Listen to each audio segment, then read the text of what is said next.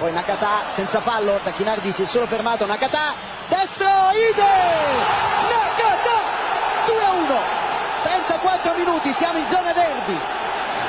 È stato molto bravo a pressare su Tacchinardi, gli ha rubato palla, picco centralmente, a quel punto non è uscito nessuno dei due centrali della, della difesa juventina, ha calciato molto bene la messa all'interno. Nakamura!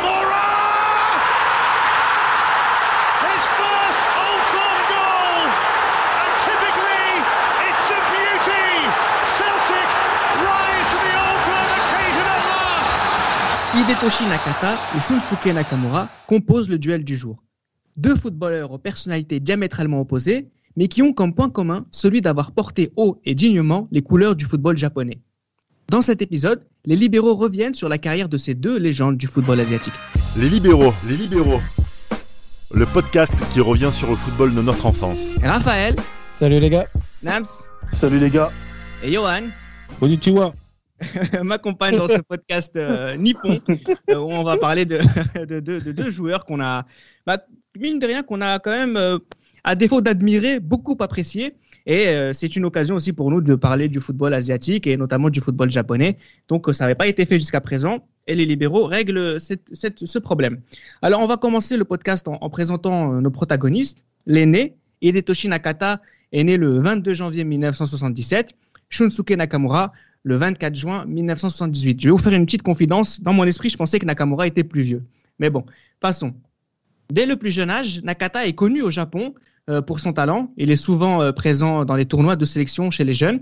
Il fait par exemple la Coupe du Monde à domicile U17 en 1993, U20 en 1995. Et il joue aussi le JO de Sydney en 1996 où son équipe bat notamment le Brésil en phase de groupe. Atlanta, co- tu veux dire. Atlanta, oui, euh, les JO, les JO de, de 96 à Atlanta, pardon. Euh, il connaît sa première sélection en, mai 1997. En fait, j'ai voulu faire ce rappel pour euh, Nakata parce que justement, Raphaël, je voulais qu'on précise à nos auditeurs que Nakata, c'est un joyau japonais. Le monde du football japonais le connaît très bien dès son plus jeune âge. Bah c'est un joyeux, comme tu le dis bien, parce que déjà de base, il a cette, cette aura, euh, et pas qu'au niveau de son football qui est assez alléchant et technique et, et, et beau à voir, mais il a, il a une dégaine, il a une posture. Moi, personnellement, j'ai toujours comparé, bon, à, à, à faible mesure, à, à un- une sorte de David Beckham japonais. Euh, vraiment, euh, voilà, quelqu'un Ouais, c'est qui vrai. est bon sur le terrain, mais pas que. Et déjà très marketing, moi personnellement, quand j'étais plus petit, les premières images que j'avais vraiment vues de Nakata, mes premiers souvenirs, c'est la pub Nike, on l'a tous vu, où il fait le- l'espèce de, de mission pour récupérer le ballon dans le building avec euh. David Thuram, avec les lasers rouges, tout ça.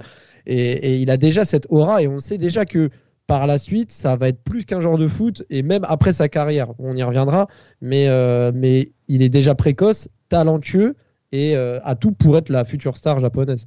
Alors à ce moment-là, dans les années 90, il joue dans le club de Belmar Hiratsuka, le club préféré de, Pierre Palmar. Et en 1995, euh, il gagne la Coupe d'Asie des vainqueurs de groupe en marquant le but décisif en finale. Donc ça veut dire en plus d'être talentueux, euh, Johan, en plus d'avoir du charisme, en plus d'être connu du tout le football euh, japonais, c'est aussi un joueur qui est décisif et qui fait gagner son équipe. C'est clair, c'est clair. Bah après, euh, moi j'ai envie de vous dire que Hide- Hidetoshi Nakata, c'est la première véritable star hein, qu'il y a eu au Japon. euh. Bah après, c'est vrai qu'il y a eu Miura, Miura qui était euh, vraiment le, le- une idole quand même auprès de, auprès de tous les Japonais. Mais Nakata, on va dire, c'est la première star moderne un peu du football japonais. Et moi, à titre personnel, moi personnellement, je l'ai découvert pendant la Coupe du Monde 98 parce que pour la- pour l'anecdote, c'était le seul joueur du Japon qui avait une teinture. Donc euh, c'est le voilà, c'est comme ça que je l'ai connu. Je me rappelle avec ses petites filas, euh, ses petites chaussures filas euh, noires et noires et jaunes euh, et jaunes fluo. C'est euh, voilà, c'est le c'est là que je l'ai découvert à la Coupe du Monde et honnêtement, il avait montré un beau visage, notamment face à c'était face à la Croatie me semble, où le Japon s'était pas mal débrouillé et euh, Nakata, je pense avait Nakata avait je trouve avait fait un, un assez bon match. Non, plutôt c'était contre l'Argentine parce que l'Argentine a gagné 1-0 et euh, ouais, Nakata avait fait un assez bon match et euh, honnêtement, les gens, il y avait quand même des rumeurs qui disaient que ça allait peut-être être le premier joueur japonais à, à, à évoluer en, en Serie A. Et euh, justement, bah, c'est tout après, c'est après cette Coupe du Monde que que Pérouse décide de, euh, de miser sur lui pour la saison 98-99. Alors sur ce même laps de temps, hein, pour être précis, euh, Nakamura n'est même pas professionnel entre guillemets, donc c'est un système un peu universitaire comme aux États-Unis, et il le sera euh, à partir seulement de la saison 97-98 du côté de Yokohama Marinos. Donc c'était vraiment euh, ce petit focus pour montrer que le talent il est davantage du côté de Nakata que du côté de Nakamura, et c'est pour ça notamment que, que, Nakata joue cette Coupe du Monde 1998. Johan, tu le disais, Nakata va signer à, à l'AC Perugia pour 4 millions de dollars. Euh, Nams, c'est une révolution, c'est quelque part, euh, Nakata, c'est un précurseur. Exactement, c'est un précurseur, c'est quelque chose euh, qui est tout nouveau pour le football asiatique. Et c'est le premier vraiment le, voilà, le premier joueur japonais à signer en Serie A, donc c'est une superstar. Comme l'a dit Raphaël, il avait un peu ce côté David Beckham, donc il était beau à voir jouer sur le terrain, aussi une icône parce qu'il était voilà quelqu'un qui était un joueur qui était très attiré par la mode, donc il était aussi très starifié en dehors du terrain et ça a vraiment changé beaucoup de choses pour le football asiatique, sa signature à, à Pérouse. Alors ça se passe très bien à Pérouse, 10 buts euh, dès sa première saison en 33 matchs. Je sais qu'il va mettre aussi euh, un doublé euh, contre la Juventus avec, avec ce club. Euh, en fait, il y a aussi tout ce, tout ce, tous les à côté du football. Hein. Il y a énormément de, Japonais euh, qui viennent en Italie pour le voir jouer, etc. Et euh, l'AS Roma sans le coup euh, commercial aussi derrière Nakata, qui est aussi un très bon footballeur. Et il va signer dans la capitale italienne pour un, montant entre 18 millions et 22 millions selon les sources. 22 millions d'euros. C'est énorme, Johan. Ouais, c'est clair. 22 millions d'euros pour un. Après, c'est pas du, c'est pas de la condescendance, mais pour un joueur asiatique euh, c'est assez rare, hein, c'est assez rare, c'était limite du jamais vu en fait. Et euh, ouais, c'est Mercato d'hiver 2000 où, euh, où Fabio Capello décide de tomber d'accord justement avec sa direction pour le faire venir. Et il est clair que avec ce transfert-là, la S Roma fait non, fait non seulement un achat euh, un achat bah, du point de vue sportif qui est assez intéressant parce que Nakata, mine de rien, en un an et demi, il met, il met la bagatelle de 12 buts en championnat, ce qui n'est pas mauvais du tout pour un, pour un, pour un néophyte en fait de la, de la, de la Serie A. Et euh, voilà, c'est pour ça qu'il signe à la Roma. Il met quand même trois buts lors de cette demi-saison 99-2000 euh, à la Roma. Et la Roma fait une très très bonne, euh, il me semble, sixième place cette saison-là. Et non, il est clair que Nakata est quand même une très très bonne, une très bonne recrue pour, pour la capitale. Ouais. Nakamura, lui, est toujours au, Marinos. ça se passe très bien pour lui. Mais quand Nakamura est champion du Japon en 2001, Nakata est champion d'Italie, le meilleur championnat du monde à l'époque, Raphaël. Ouais, c'est deux galaxies différentes. Ouais, c'est ça. Et puis, il est champion, euh, champion d'Italie, même si sur la saison 2000-2001, il aura joué que, que 15 matchs environ sur, euh, sur cette saison. Il aura quand même été décisif, notamment grâce à son but contre, la Juve, contre la Juve et, son, et le deuxième but de Montella qui provient de sa grosse frappe euh, également dehors de la surface. Et je voulais revenir sur son transfert en 2000 parce que quand on voit Perugia euh, pour le remplacer, ils ont fait appel à Han Junwan, le coréen. Donc c'est pas un japonais, mais c'est un autre joueur asiatique. Et on va dire que Pérouse a, vraiment. Euh, non, mais je veux dire, Pérouse a quand même initié ce, ce, ce, ce petit tunnel entre l'Asie du Sud-Est et et, euh, euh, et, l'Italie. Donc euh, ils ont été précurseurs de ça. Et, oui, Nakata remporte le titre. Et pour l'anecdote, il va revenir de la Coupe des Confédérations 2001, dans lequel il avait marqué un coup franc contre l'Australie pour qualifier l'équipe en finale. Il n'a pas joué la finale contre la France. Il est revenu en Italie pour, pour la fin de saison parce qu'il y avait le titre et que c'était quand même plus important. Et, et voilà, donc il aura marqué son, son empreinte en Italie surtout grâce à cette saison 2000-2001. Et Han Jungwan au passage qui finit très très mal sa carrière avec Pérouse. Ah, il se fait virer euh, salement en 2002. Euh. On va causer la ruine du football italien. Alors, euh, pour être encore un peu plus précis, les JO 2000, Nakamura et Nakata vont le jouer ensemble. ils perdent au tir au but contre les États-Unis en quart de finale. Nakamura a transformé son tir au but, Nakata a raté le sien. Intéressons-nous un peu plus à Nakamura maintenant. Il connaît sa première sélection en février 2000 sous Philippe Troussier, Philippe Omar Troussier. Euh, il va jouer un rôle majeur, notamment à la Coupe d'Asie 2000, alors que, euh, alors que Nakata est blessé. Euh, le Japon, Nams remporte ce tournoi avec un très grand Nakamura.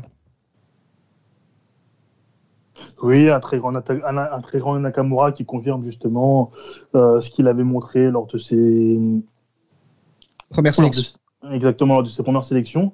Et justement, il devient, il devient un joueur important.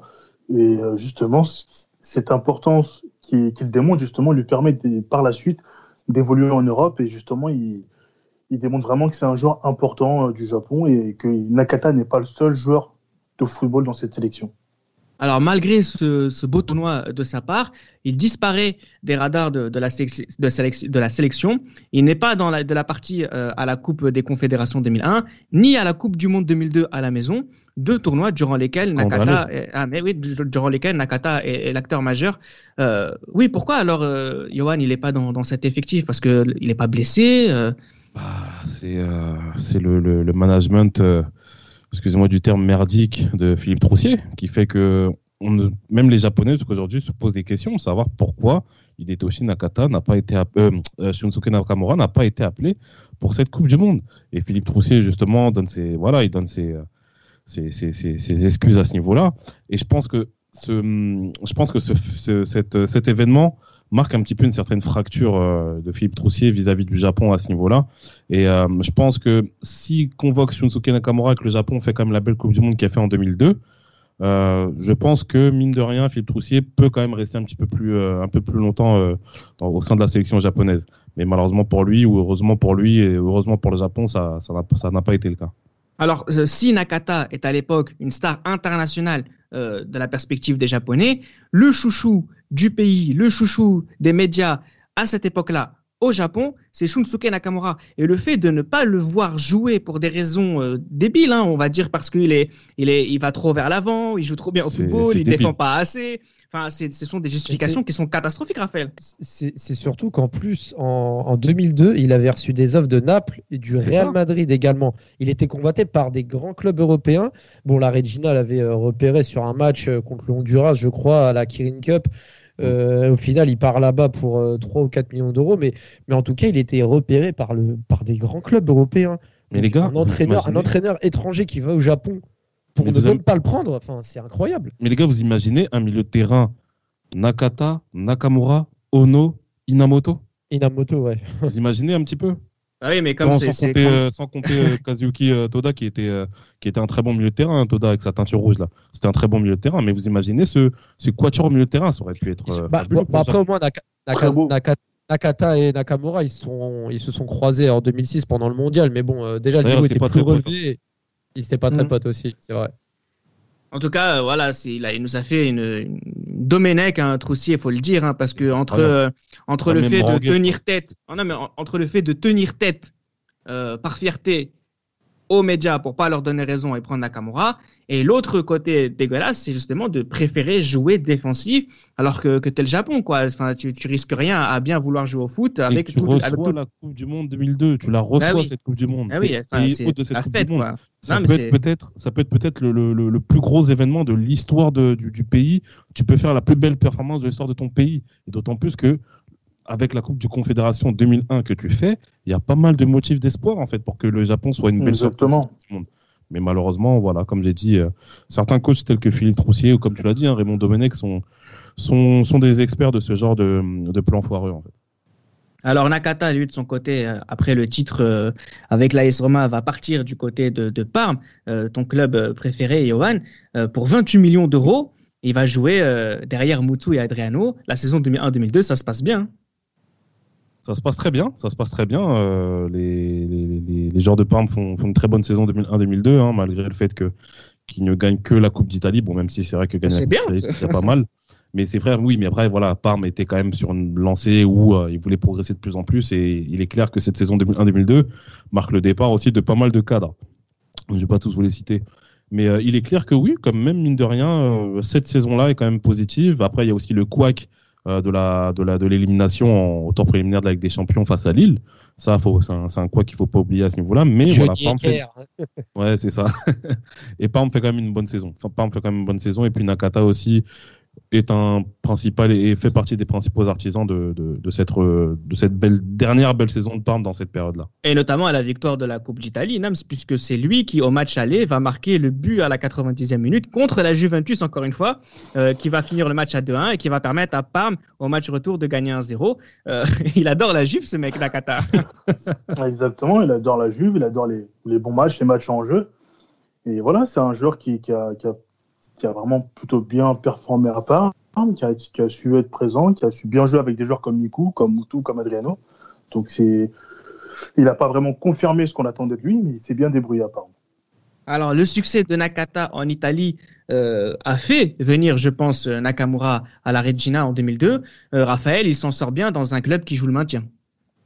Ouais, et puis euh, son arrivée aussi a, euh, a impacté pas uniquement sur la partie sportive, même si c'est un joueur à connotation moins, moindre en termes de marketing que Nakata, mais, mais quand il arrive en 5 mois, euh, il y a 25, ma- 25 millions de maillots vendus en, en, en même pas 5 mois, c'est un record absolu pour un club qui joue le maintien. euh, 25 Comme, euh, millions en 5 mois, c'est pas possible, mais 25 000, 25 000, autant pour moi. autant pour moi, 25 000, je me suis, euh, je me suis trompé. 25 000 maillots, et, euh, et oui, il, il arrive, il, joue le maintien, certes, mais il l'indiquera plus tard. Mais, euh, mais même si au Celtic, il se sera entre guillemets plus éclaté, on le verra par la suite, il dira que c'est vraiment en Italie qu'il s'est vraiment formé aussi bien techniquement que tactiquement, parce que quand il arrive, il a un physique plutôt frêle, il est, enfin voilà, c'est- pas le gabarit taillé pour le championnat réputé italien qu'on connaît. Et, euh, et malgré ça, il arrive à, tirer son épingle du jeu et progresser pour être le joueur qui, qui va devenir euh, dans les années euh, qui vont venir. Alors Nakata, petit à petit, euh, aime de moins en moins le football. En tout cas, c'est peut-être l'une des raisons pour lesquelles son niveau baisse de plus en plus euh, depuis euh, qu'il a quitté euh, l'AS Roma. Il va faire quelques clubs, euh, notamment, euh, notamment la Fiorentina. La saison 2005-2006, il part du côté de Bolton pour sa dernière saison en tant que footballeur. On en reviendra juste après. La même saison, 2005-2006, euh, Nakata, euh, Nakamura pardon, va signer au Celtic. Avant de parler de la période celtique de Nakamura, je voudrais qu'on fasse un petit focus euh, sur la Coupe du Monde 2006. Enfin, euh, nos deux protagonistes vont jouer ensemble une Coupe du Monde, de Johan.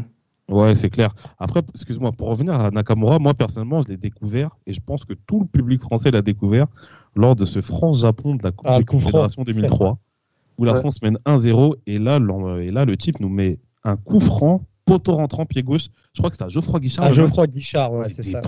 Et moi, j'étais surpris. Mais Côté, pire, c'est- côté Barthez en plus. c'est ça exactement. Le... Et le pire, c'est que le Japon nous fait très très mal sur ce match. hein. Je crois que c'est Boomsong qui, qui met le but euh, victorieux. Mais euh, ouais, pour, cette, pour en revenir à la Coupe du Monde 2006, il est clair que là, bah, pour le coup, on a, on a le- on a le- l'opportunité, on a le privilège de voir Nakata et Nakamura sous le même, euh, sous le même maillot pour la, dans, dans la compétition euh, reine qu'est la, qu'est la Coupe du Monde. Malheureusement, le, le- le Japon, bah, ce match euh, décisif euh, contre, contre le Brésil, qui malheureusement il, part- il passe compl- complètement à côté de ce match-là. hein. Le Brésil a vraiment été sans pitié avec, ce, avec cette équipe. Mais voilà, le, le Japon, mine de rien, montre plus ou moins un bon visage hein, sur ce, dans cette Coupe du Monde-là. Et il est clair qu'on sent quand même qu'entre Nakata et Nakamura, techniquement, il n'y a pas de grosse affinité à ce niveau-là. Et d'ailleurs, Mais- les gars, vous vous rappelez euh, des larmes de Nakata euh, à la fin de ce match? C'est clair. Parce qu'il savait très bien que c'était son dernier match. de sa carrière. La Ah, fin, franchement, ouais, la moi, ça m'a marqué. Moi, ça m'a marqué vraiment. Mais c'était trop tard de toute façon, euh, Nams. Non? Ouais, c'était trop tard et j'étais quand même assez surpris de le voir arrêter aussitôt. Euh, on voyait un peu plus ou moins c'était s'intéresser de plus en plus au football et ça c'était vraiment dommage. C'était vraiment dommage parce que c'était un joueur qui était vraiment bon, qui était assez complet, qui avait beaucoup de choses à apporter et vraiment bah, c'était assez euh, cette fin elle était assez euh, elle, laissait un- elle m'a laissé un peu un goût amer cette, ce- cet arrêt de carrière. Après, Nakata s'explique aussi. On va, on va faire un petit focus justement sur sa- cet arrêt de carrière un peu prématuré. Il a même pas 29 ans. hein. donc, euh, pour un milieu de terrain, il est au paroxysme de, de son niveau. Même s'il avait chuté euh, depuis euh, quelques années déjà, depuis un an et demi, deux ans.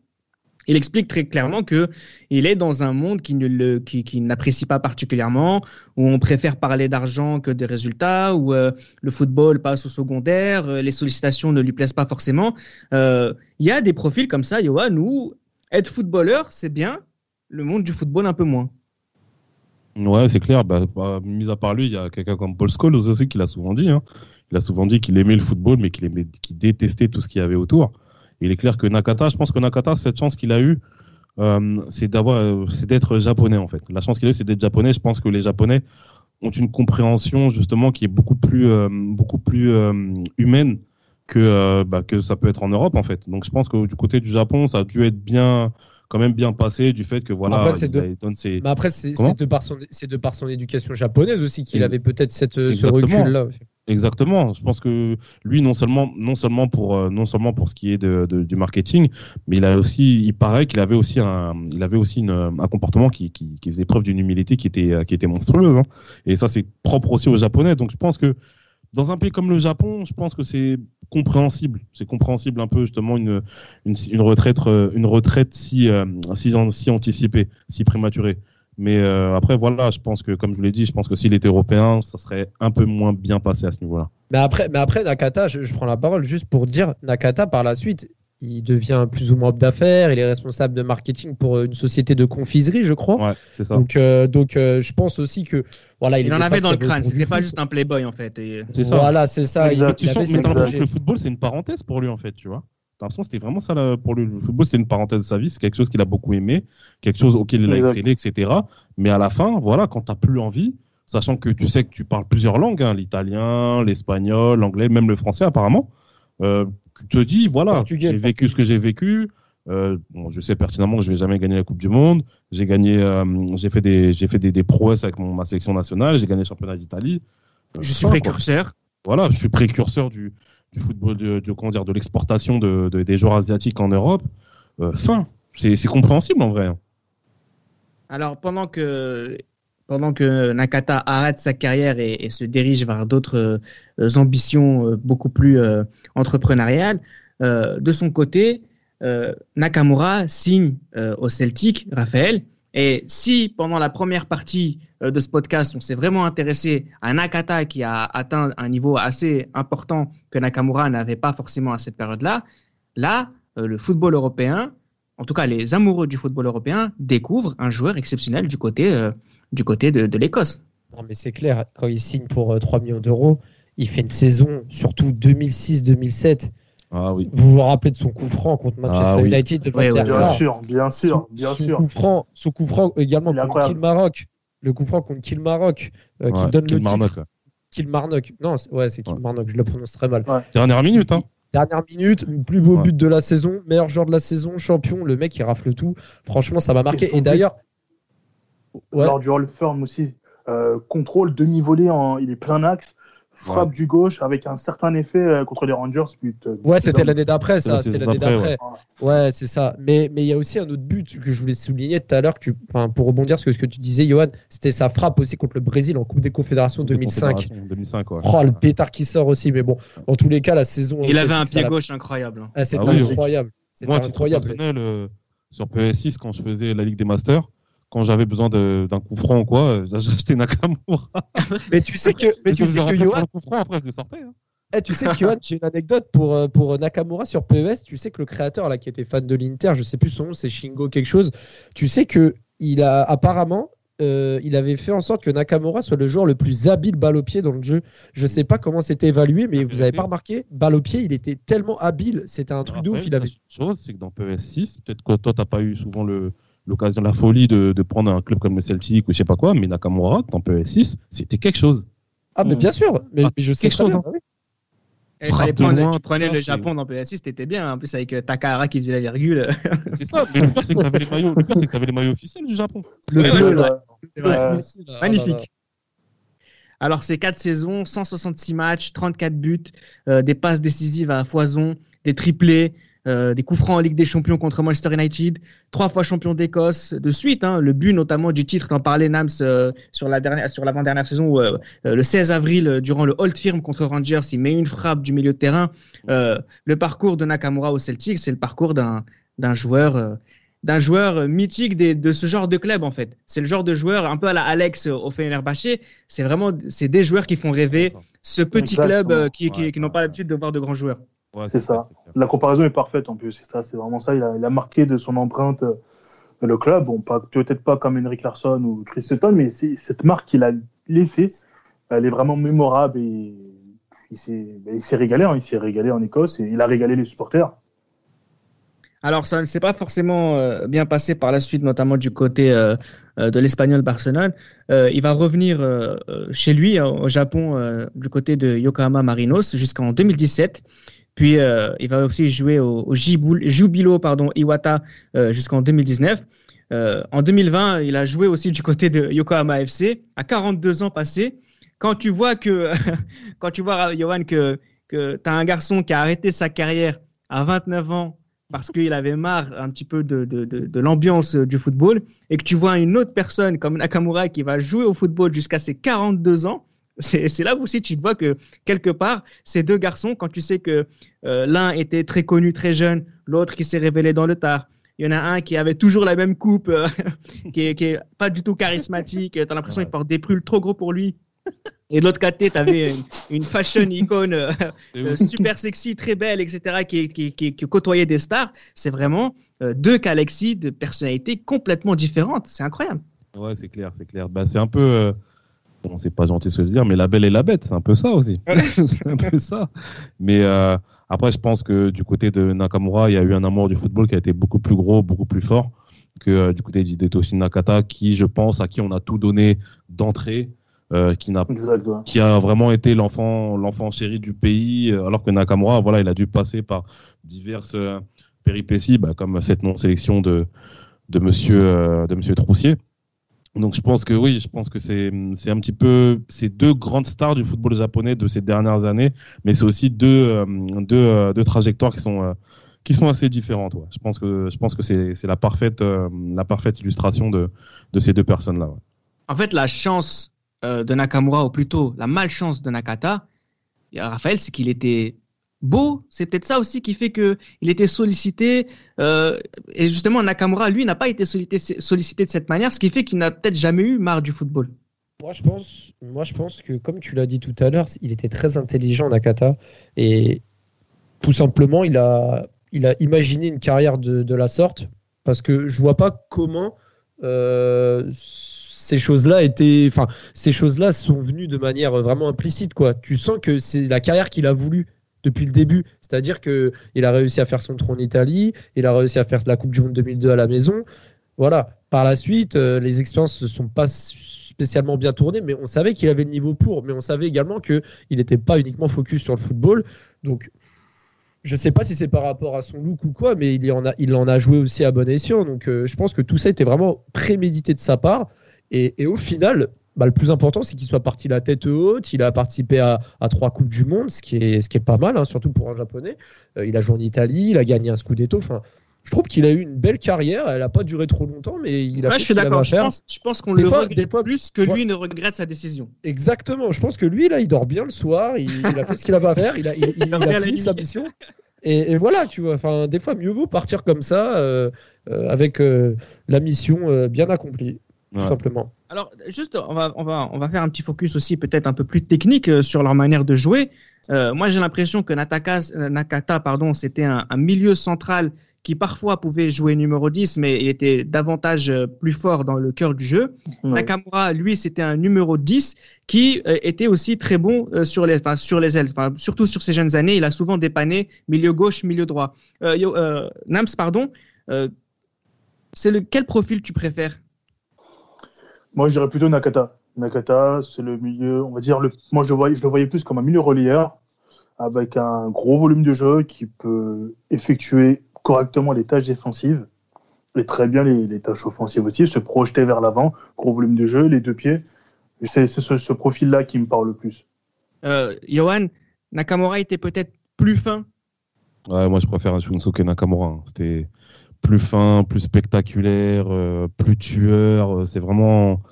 Moi, je préférais vraiment Shunsuke Nakamura. J'avais ce, ouais, je pense que j'avais une plus grosse, euh, une plus grosse affection pour ce joueur-là, d'autant plus que, bah, bien sûr, je suis gaucher, il est gaucher, donc ça c'est, indéniable que je peux être pour un gaucher. Mais euh, il est clair que non, Shunsuke Nakamura, c'est vraiment le, le joueur que je préfère. Et je pense, comme tu as dit, il était beaucoup plus fin techniquement. Il était beaucoup plus, il servait beaucoup plus ses partenaires et même, comme j'ai dit, devant le but, c'était un meilleur tueur à ce niveau-là. Raphaël, toi, tu préfères euh, quel profil? Bah, Sachant qu'ils peuvent jouer ensemble en plus. Quand, quand, ouais, exactement. Quand j'étais tout petit, moi, c'était Nakata. Parce que voilà, quand t'es petit, t'as un peu l'innocence, tu vois les pubs Nike et tout, t'es es vite euh, dans, dans l'idolation facile.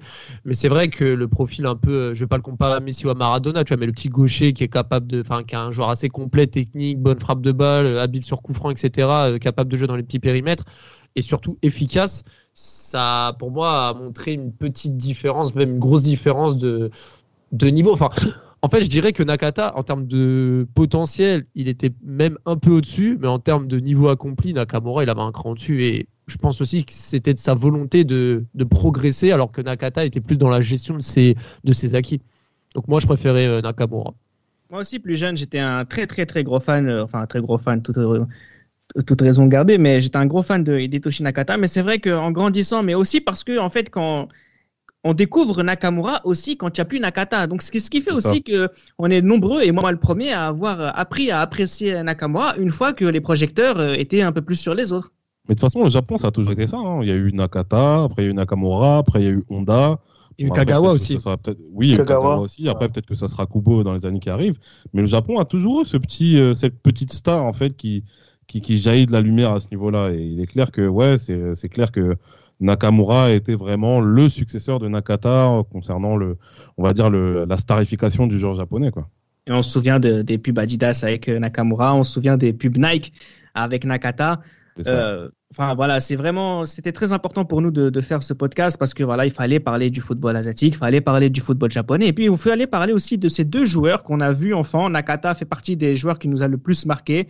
Euh, les fans de PES que, que nous étions euh, ont tous été admiratifs devant Nakamura, sachant que dans la vraie vie il était aussi fort. Ses Ouais. coups francs aussi, Nakamura, il faut le dire, hein, euh, on est dans le top 10 des meilleurs tireurs de coups francs. euh, Ah, mais carrément. de- de- pas, pas tous les temps pour pas exagérer, mais on est vraiment dans quelqu'un qui a, qui maîtrise, euh, qui moderne, maîtrise, oui. euh, qui maîtrise ce- cette épreuve entre guillemets. Ouais, de l'époque moderne, ouais, c'est l'un des meilleurs. hein. C'est l'un des meilleurs de l'époque moderne avec, euh, voilà, avec les euh, Sinisar Son pied gauche là, avec son euh, ouais, voilà. plie tous comme ça quand il tire. euh, ça il c'est a vraiment clair, une façon de tirer en plus, Moi, quand il il, quand il- Il avait un équilibre qui était monstrueux. hein. Ouais, ouais. et quand- quand il tirait, moi, il me faisait penser à Rekoba quand il tirait ses coups francs. Ouais, exact, exact. Il y avait ce Ouais, côté, ouais, ouais.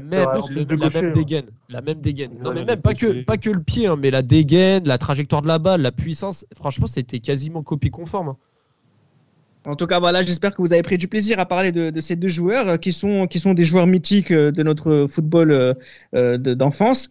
Euh, ce sont des joueurs qui nous ont marqués, qui ont bercé notre, notre regard de, d'amoureux du football. Et j'espère que ça vous a fait plaisir que, qu'on en parle un petit peu aussi. Il faut pas oublier ce genre de, de football. Et puis, on se retrouve très vite pour un nouveau podcast en espérant que celui-ci vous a plu. C'était Les Libéraux, un podcast produit par Sport Content.